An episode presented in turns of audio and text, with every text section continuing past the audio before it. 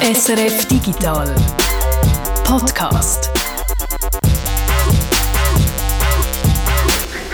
Es ist Freitag, der 11. November, der 11.11.1111. Zeit für einen Digital-Podcast, wo es nicht vielen Eins auch noch ein paar No gibt, weil digital eben.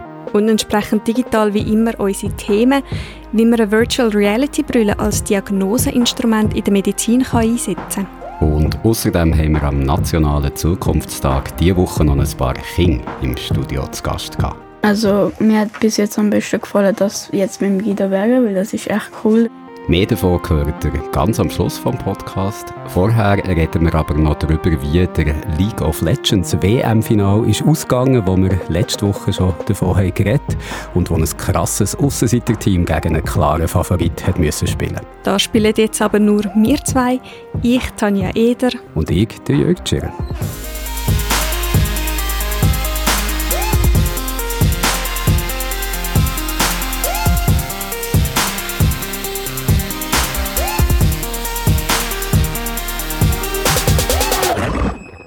Es tönt wie Science Fiction. Ein Start-up schafft eine Virtual Reality Brille, die Erkrankungen im Hirn soll können erkennen Machine MD heißt das Startup.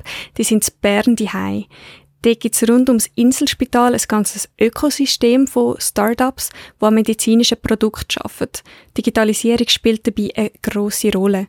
Das CSEM hat dort auch einen Standort und unterstützt die Startups mit Know-how.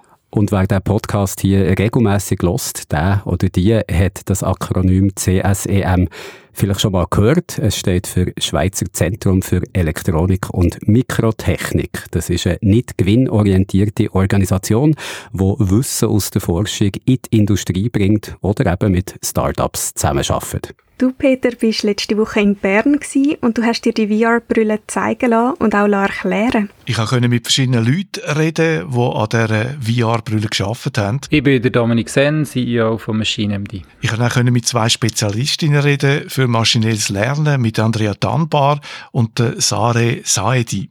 VR-Brille, die kann Hirnkrankheiten erkennen, tönt wirklich wie Science Fiction.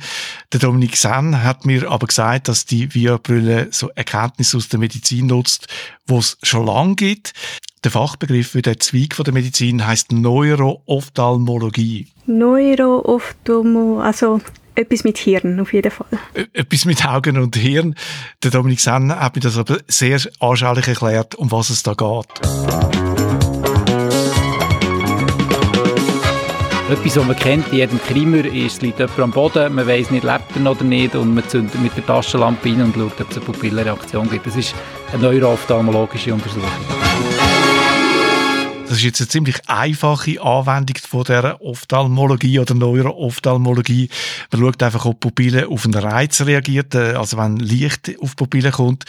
Wenn man aber die Pupillen, Augenbewegungen, Blickrichtungen genau beobachtet, dann gibt das Hinweise auf bestimmte Krankheiten. Alle Erkrankungen, die direkt zu einer Beeinträchtigung vom neuronalen Teil des Sehsystems führen, die wichtigsten sind hier Hirntumoren, MS, Schlaganfälle äh, Krankungen wie Alzheimer, Parkinson und andere Demenzformen, die das ganze Hirn so ein bisschen diffuser betreffen, die sind schwieriger zu diagnostizieren, aber das Ziel ist, dass wir dort herkommen, dass wir die diagnostizieren können. Es geht um äh, MS, also Multiple Sklerose, um Hirntumor und Schlaganfall. Das Auge, der neuronale Teil vom Sehsystem, das ist ein recht großer Teil von unserem Hirn.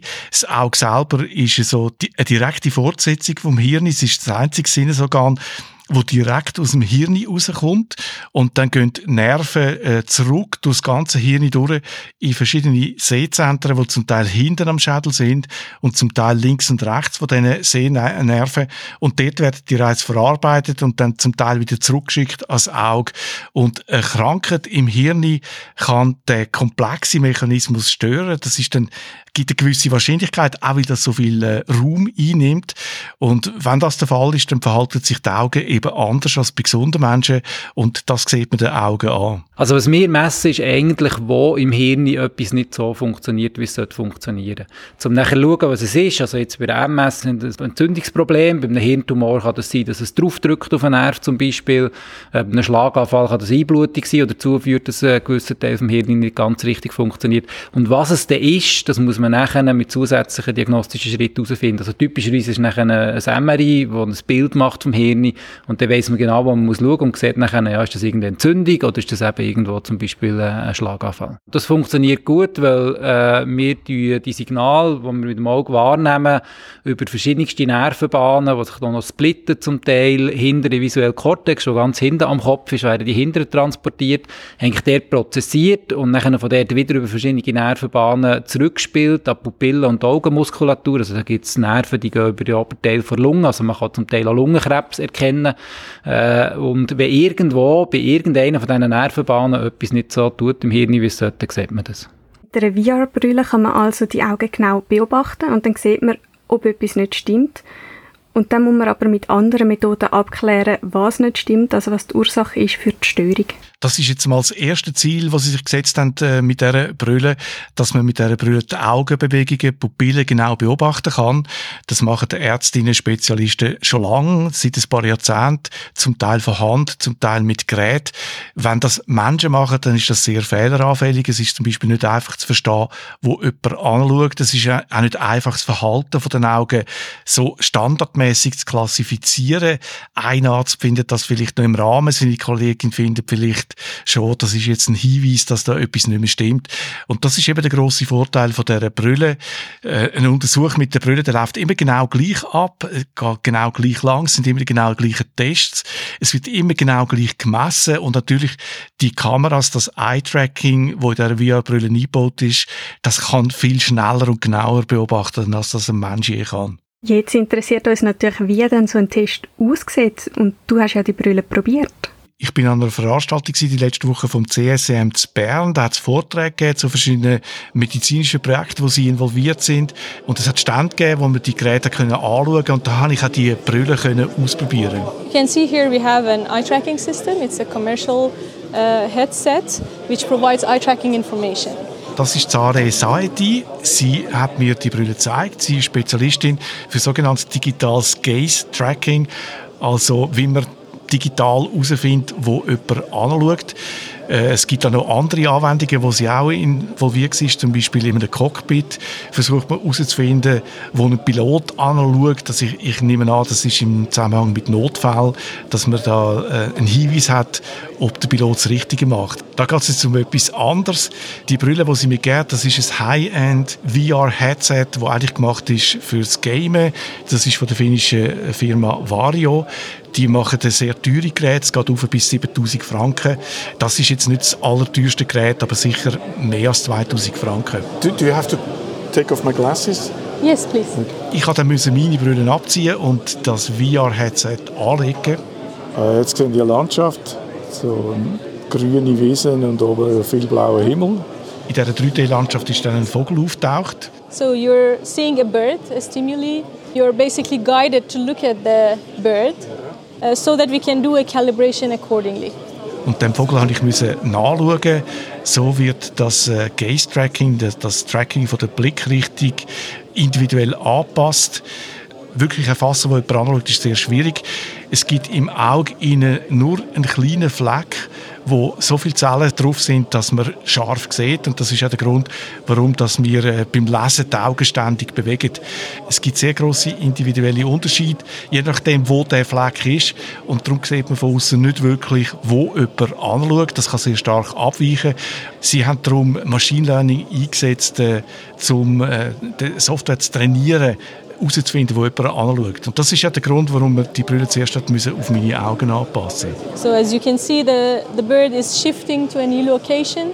We know the 3D location of that point and we also have the raw gaze information.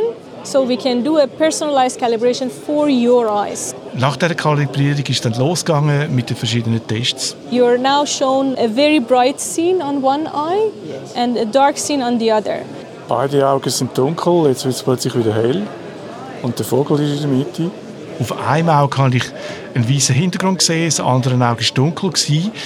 Die Information wird vom Hirn so verarbeitet, dass sich aber beide Pupillen zusammenziehen. Based on this uh, reaction of the eyes, then the doctors uh, are able to tell if uh, there is a you know, neurological indication or the eye is completely healthy. Und wie das jetzt passiert, das gibt einen Hinweis ob etwas nicht stimmt oder ob alles in Ordnung ist. So we're about to finish this examination and next is what we call the visual field.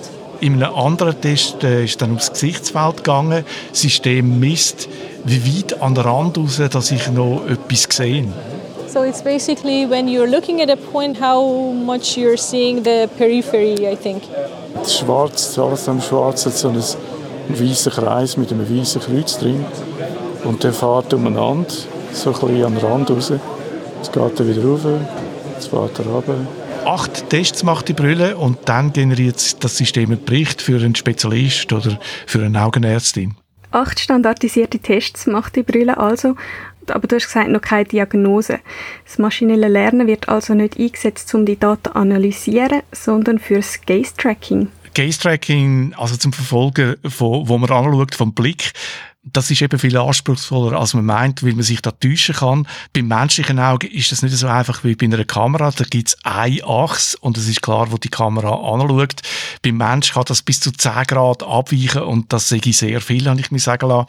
Und darum ist es so schwer von außen zu sehen, wo jemand anschaut. Und darum haben sie dann den Tracking-Mechanismus vom Virtual Reality Headset mit Machine Learning noch verbessert. Also für maschinelles Lernen braucht man ja tausende von Beispielen, anhand von denen dann die Software kann lernen, bis sie dann am Schluss selber auch herausfindet, wo jemand tatsächlich anschaut wenn das mit dem Menschen so schwierig ist, mit was für Daten haben Sie denn die Software trainiert? Sie haben einen unheimlich raffinierten Trick gebraucht und den habe ich mir erklären lassen von der Andrea Dunbar. Sie ist Spezialistin für künstliche Intelligenz und auch für äh, Auswertung von Vision, also von Blickrichtung. Und sie hat mir gesagt, wenn man Daten von Menschen braucht, um den Algorithmus zu trainieren, dann ist das unglaublich aufwendig. Obtaining real images, so like pictures and photos of real people, is very resource intensive. It requires time and cost. So this requires infrastructure, sometimes to have cameras, Then you also have to store the data. Es braucht einiges an Infrastruktur. Es ist schwierig, die Bilder richtig zu interpretieren. Man muss herausfinden, eben, wo jemand anschaut. Für Menschen sehr schwierig. Äh, da sagt der eine Spezialist das und die andere etwas anderes, auch wenn es um andere äh, Charakteristiken geht vom Auge. So when humans label data, there's many issues that can get into the data that make the ground truth less reliable. Ground Truth, das sind die harten Fakten, die die Software braucht, damit sie lehren kann. Wenn die nicht stimmen, dann stimmt am Schluss auch der Algorithmus nicht. Und für Menschen ist es eben schwierig, die, die Fakten, den, den Ground Truth äh, zu etablieren. Wir haben es vorher gesagt, weil halt auch Spezialisten nicht immer gleicher Meinung sind an qualitativ gute Testbilder anzukommen, ist also unglaublich aufwendig, sehr teuer. Und das ist noch nicht alles. Es gibt auch noch rechtliche Hürden. As we're dealing with eye gaze, we also have to worry about the fact that we're taking identifiable data of people.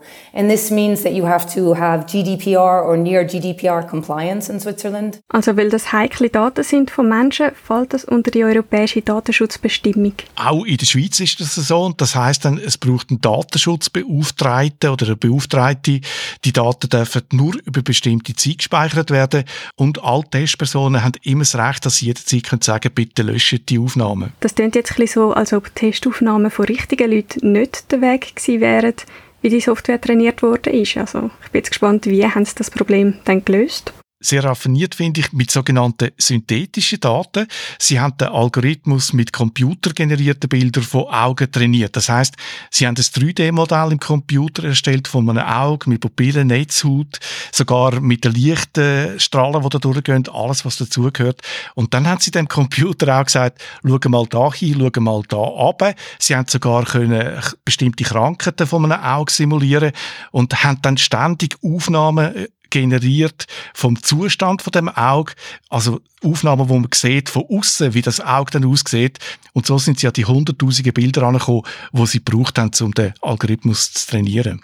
Also ein bisschen wie in einem animierten Film, einfach statt dass man ein Modell mit Figuren und Landschaften hat, wo man dann ein Bild daraus rendert für einen Film, nimmt man ein 3D-Modell von einem Auge und macht dann Bilder, wo das Auge von außen zeigen.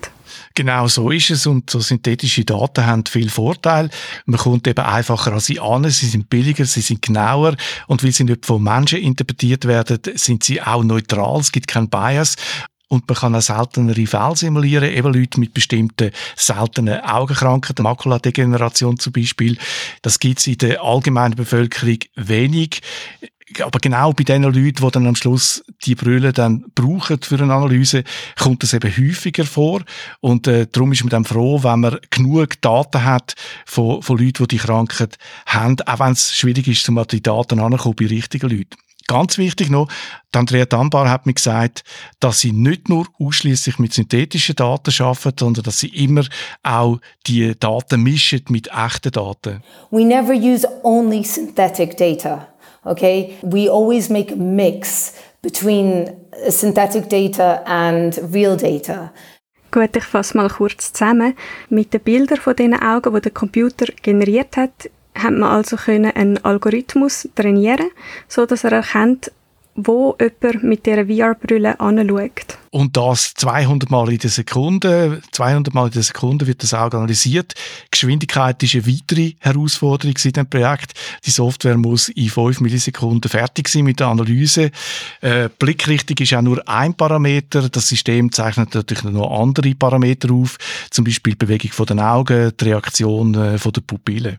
Und diese Daten helfen dann an einer Ärztin oder einem Arzt beim Abklären, ob jemand an einer Hirnerkrankung leidet und in Zukunft soll das System ja dann auch selber können eine Diagnose stellen Ja, das ist im Moment noch nicht möglich. Es, ist einfach, es sind einfach Daten, wo den Spezialisten einen Hinweis geben, dass da etwas nicht äh, stimmt. Und dann muss man weiter schauen. Das Ziel ist aber, dass das System auch könnte eine Diagnose stellen Und ich habe dann von Dominik Sand wissen, was da der Zeithorizont ist, wann das möglich ist. Das ist eine gute Frage.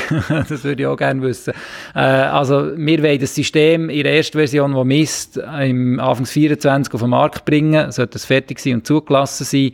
Wie lange das es geht, dass wir können, äh, sensitive, spezifische Diagnosen machen können, ist extrem schwierig zu sagen, weil wir wissen Stand heute nicht, wie viele Daten das wir müssen sammeln bis das möglich ist.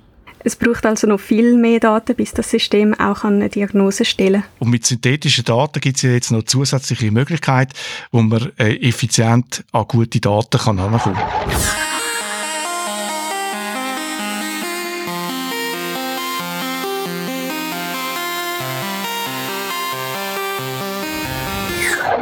Letzte Woche haben wir einen kleinen Ausblick gemacht über League of Legends WM-Final. League of Legends ist eines der ganz grossen Games im E-Sport und der WM-Final davon, das ist so das Turnier des Jahres, wo alle dabei sind und vor allem auch alle zuschauen Man hat mit den hohen Zuschauerzahlen gerechnet und die sind sogar noch übertroffen worden. Also man hat mit etwa 4 Millionen Zuschauerinnen und Zuschauern gerechnet, aber es hat einen neuen Rekord gegeben. Zu Spitzenzeiten haben 5,1 Millionen Leute dem ganzen ganzen Spektakel zugeschaut. Und Tanja, du bist eine davon gewesen, gell?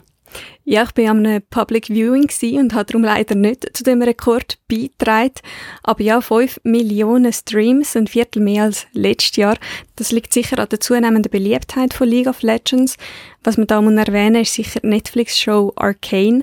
Das hat sicher einige Leute neugierig gemacht, das mal zu schauen, obwohl sie selber vorher nicht gespielt haben. Und auch die Streamer, die das Finale auch gesendet haben, die haben auch einige Viewers reingeholt, die das sonst normalerweise nicht schauen. Und dann der andere Faktor ist sicher einfach die emotionale Story in dem Final. Also einerseits sind da zwei Veteranen und Publikumslieblinge von dem Sport gegeneinander antreten, der Deft auf der einen Seite, der Faker auf der anderen. Und das andere ist einfach die unglaubliche Cinderella-Story, die DRX angelegt haben. Letztes Jahr sind es Notwellen Letzte in Südkorea. Das Jahr haben sie sich nur knapp qualifiziert für die WM und jetzt, jetzt sind sie im Finale. Und das hat man ja in so einem dramatischen Sportfilm nicht besser können schreiben, die Geschichte, so der totale Underdog gegen absolut Favorit und äh, spannen sie jetzt nicht länger auf die Folter. Wie ist das Ganze ausgegangen? Ja, also ich fange von vorne an. Das erste Spiel war nämlich ein ganz klarer Sieg für T1 gewesen. Ich habe schon gedacht, oh, da habe ich doch ein bisschen zu viel versprochen. Das ist doch eine ganz andere Liga, wie T1 da spielt. Ist doch aus der Traum jetzt. Aber dann das zweite Spiel ist ganz knapp geworden. DRX hat gewonnen. Dann das dritte Spiel hat wieder T1 gewonnen, das vierte wieder DRX. Das heißt, es ist das fünfte alles entscheidende Spiel gegangen. Dort wirklich spannend bis zur letzten Minute. Es hat einige Überraschungen gegeben. Dann endlich in Minute 42 hat DRX den Nexus zerstört. But DRX are your 2022 World Champions! Also dann hat es wirklich einen Sieg vom Underdog gegeben, so wie man das eigentlich immer hofft. Ein Happy End in dieser ganzen Geschichte. Ja, happy, absolut. Also es hat Freude, Tränen gegeben von allen Seiten. Ich muss ehrlich zugeben, auch ich habe vielleicht ein Tränchen verdrückt dort äh, am 6 Uhr morgen im Public Viewing. Aber das Ende nicht unbedingt. Also für den Deft, ja, ist es sicher das Ende von seiner Profikarriere, weil der muss ins Militär in Südkorea. Also ein krönender Abschluss jetzt für ihn. Aber für die anderen im Team ist es noch lange nicht das Ende. Also der Pioschik und der Kingen, die sind beide 22, die haben noch einiges vor sich. Und der Seka, der ist sogar erst 19 und das ist das erste Mal, als er an einer Weltmeisterschaft teilgenommen hat. Also, dann würde ich sagen, unbedingt nächstes Jahr wieder mitschauen. Tanja, wenn du halt auch wieder lang musst aufbleiben bis morgen um 6 Uhr oder noch länger. Ich glaube, diesmal ist es es wert gewesen und schauen wir mal, ob es nächstes Jahr auch wieder so ein spannendes Finale gibt, ob DRX wieder mit dabei wird sein und vielleicht sogar den Titel kann verteidigen kann. Die hören es dann hier im Digital Podcast.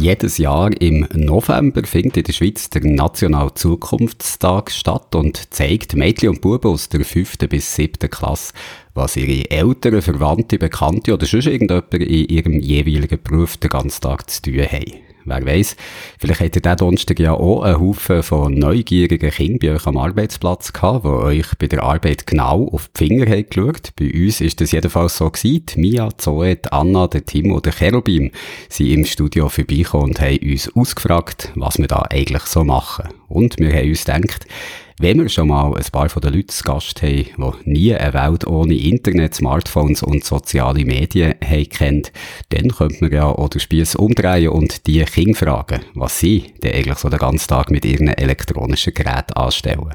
Also lassen wir mal ganz kurz rein, was sie so haben gesagt und fangen beim Cherubim an. Er ist zwölf und geht in die sechste Klasse. Brauchst du das viel, Snapchat, oder ist es eigentlich nur so dazu da, schnell Nachrichten zu schicken für die Leute, die WhatsApp nicht haben? Äh, das ist eigentlich für das Zweite da, das haben auch alle in meiner Klasse.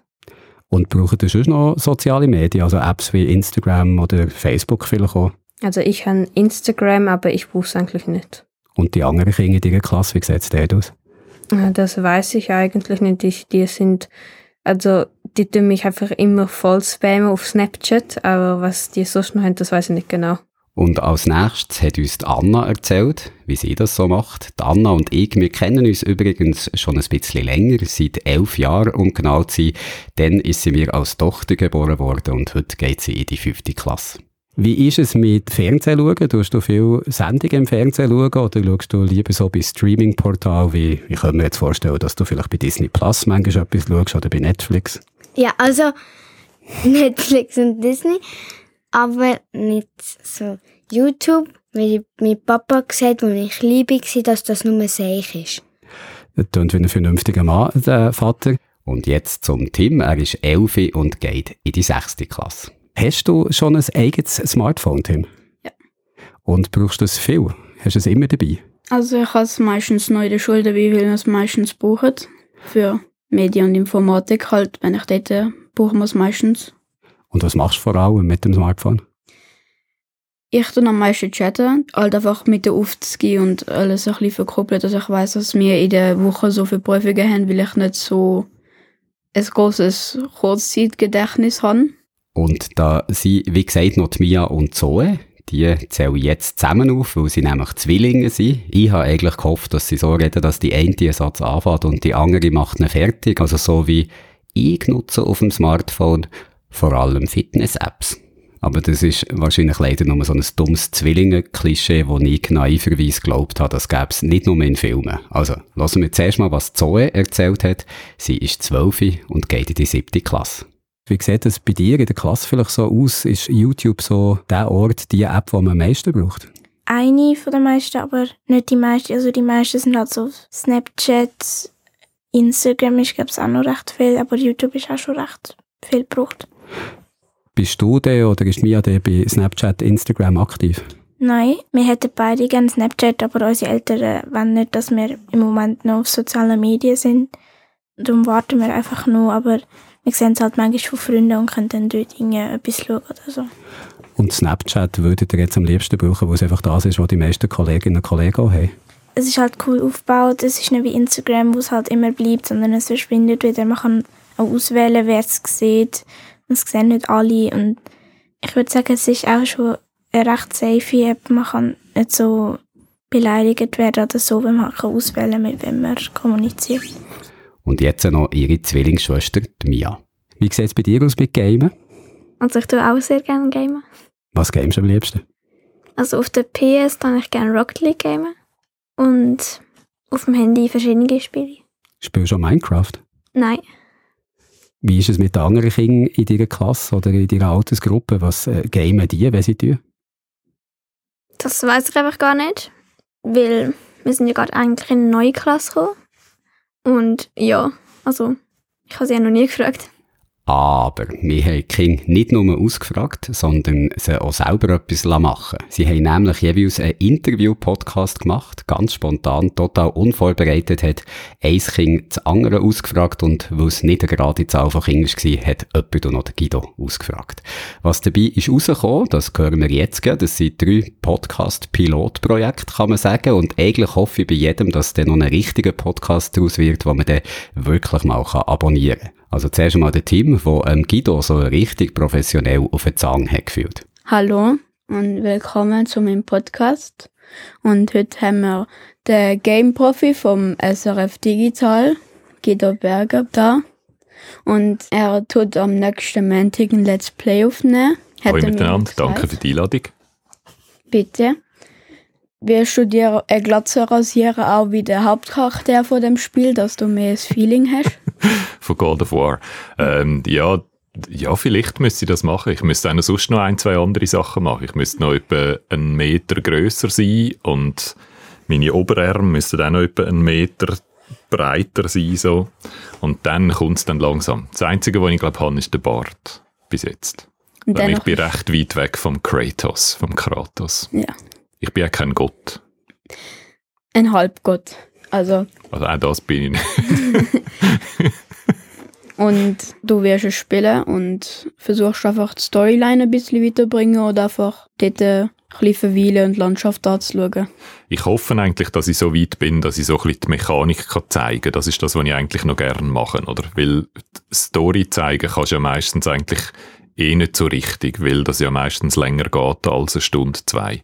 Von dem her, was ich gerne mache in Streams, ist die Mechanik vom Spiel zeigen oder? So funktioniert das äh, das ist wichtig zum können das gefällt mir an der Mechanik das gefällt mir nicht so. Also welche Knöpfe man für was drückt wie der Fortschritt im Spiel passiert wie man kann eine Figur weiterentwickeln so Sachen versuche ich mich äh, eher zu zeigen als ein Haufen Geschichte. Wenn dich jemand in einem Stream fragt, was eigentlich die Storyline und was die ganze Bedeutung vom Spiel ist, wirst du denn das alles sagen oder einfach nur ein bisschen verkürzt?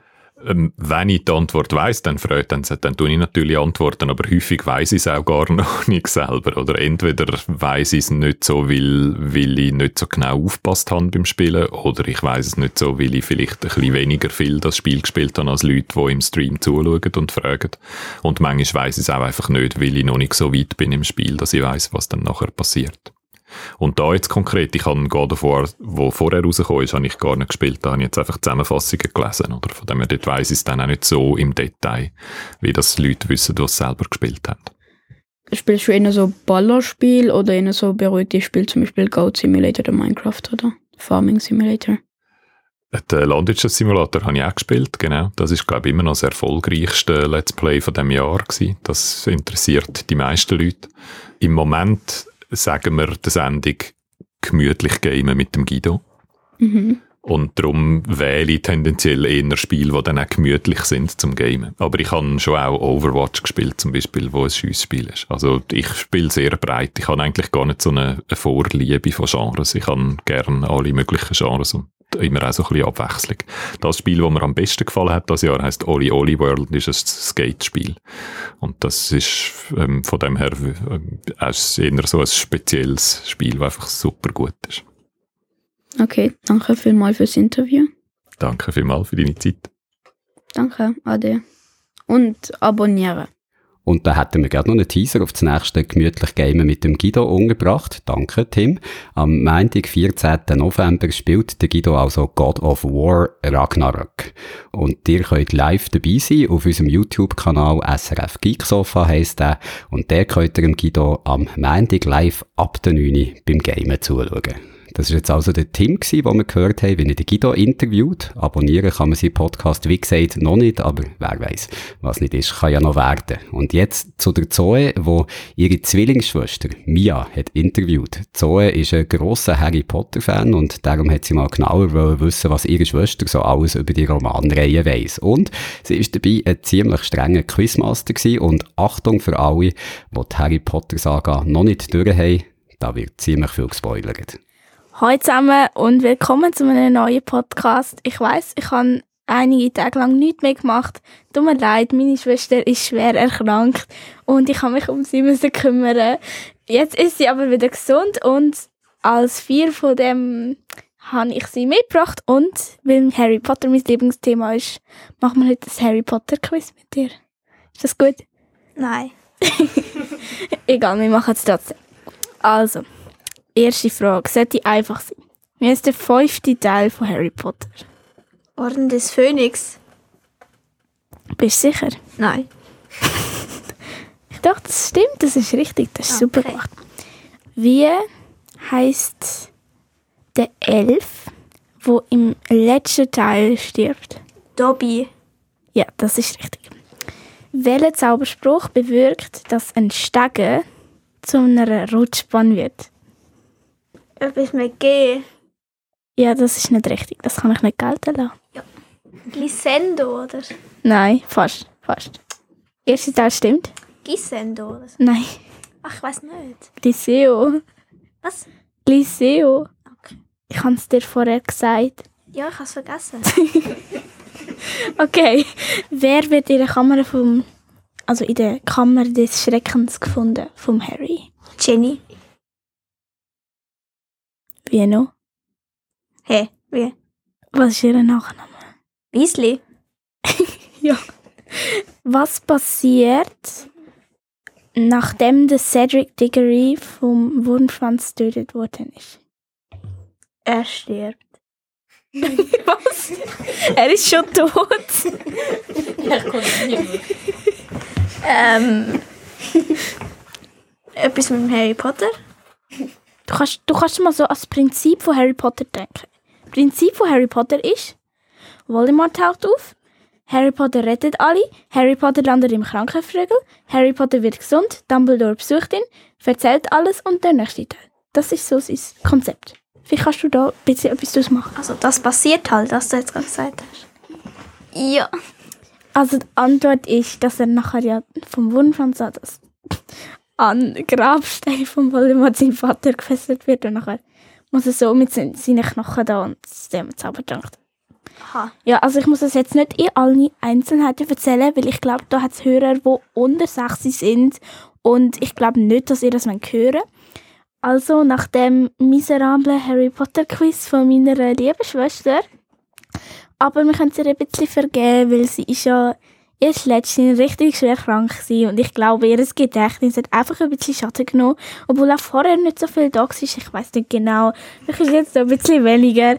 Also, viel, vielen Dank, dass ihr heute dabei gewesen und uns zugelassen habt. Mich würde sehr freuen, wenn ihr mir ein, auf Podimo oder einfach auf eurer Podcast-App einen Kommentar würdet hinterlassen. Ich lese die auch immer und freue mich, wenn ihr mir gute Kommentare zurückschreibt und dann würden wir das heutige Podcast-Serie da beenden.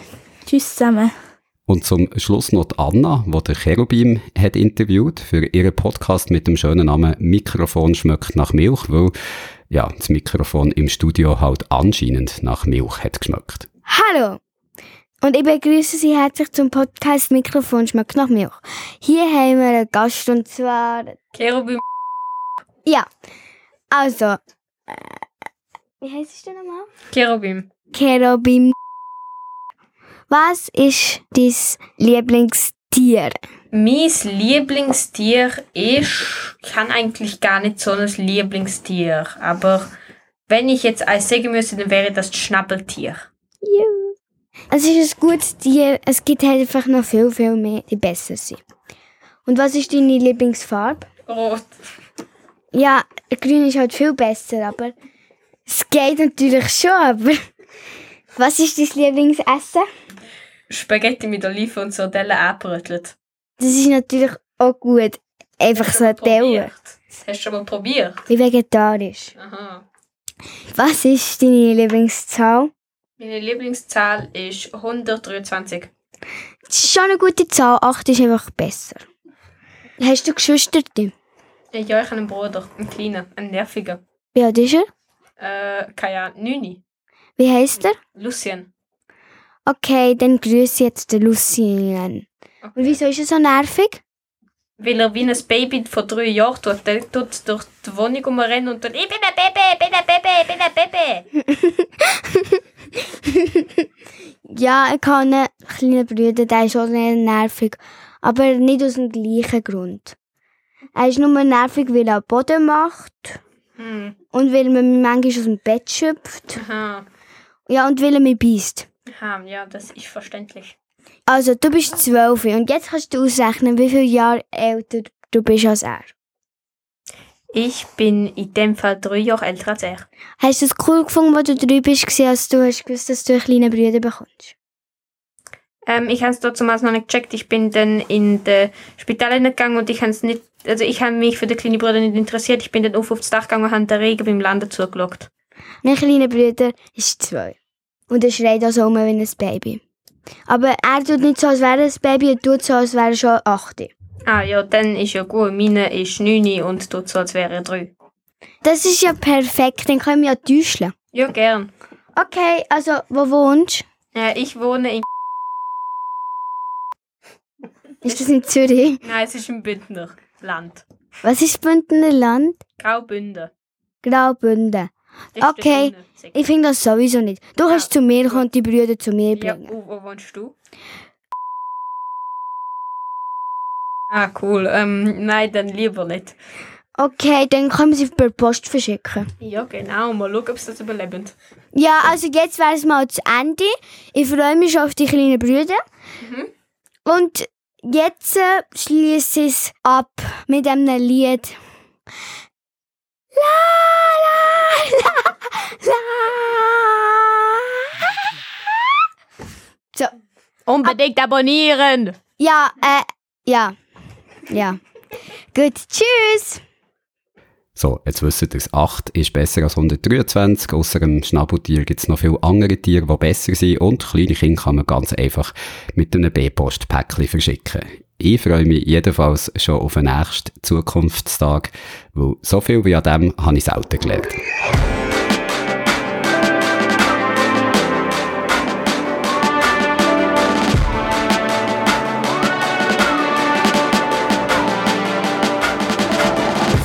Tanja, du kennst mich ja, wenn es um die Abmoderationen von diesem Podcast geht, dann lasse ich mir immer etwas besonders Tolles einfallen, denke mir vielleicht noch ein lustiges Witzli aus, schaue irgendwo etwas auf einer Internetseite nach, wo ich noch so ganz geschickt nachher den Abschied einweben Das mache ich diesmal nicht. Ich sage es ganz kurz. Tschüss zusammen, bis nächste Woche. Ja, ich will jetzt nicht sagen, ich sei enttäuscht, aber äh, ich bin schon ein bisschen enttäuscht. Okay, nächste Woche gibt mir wieder mehr Mühe. Versprochen. Tschüsseli.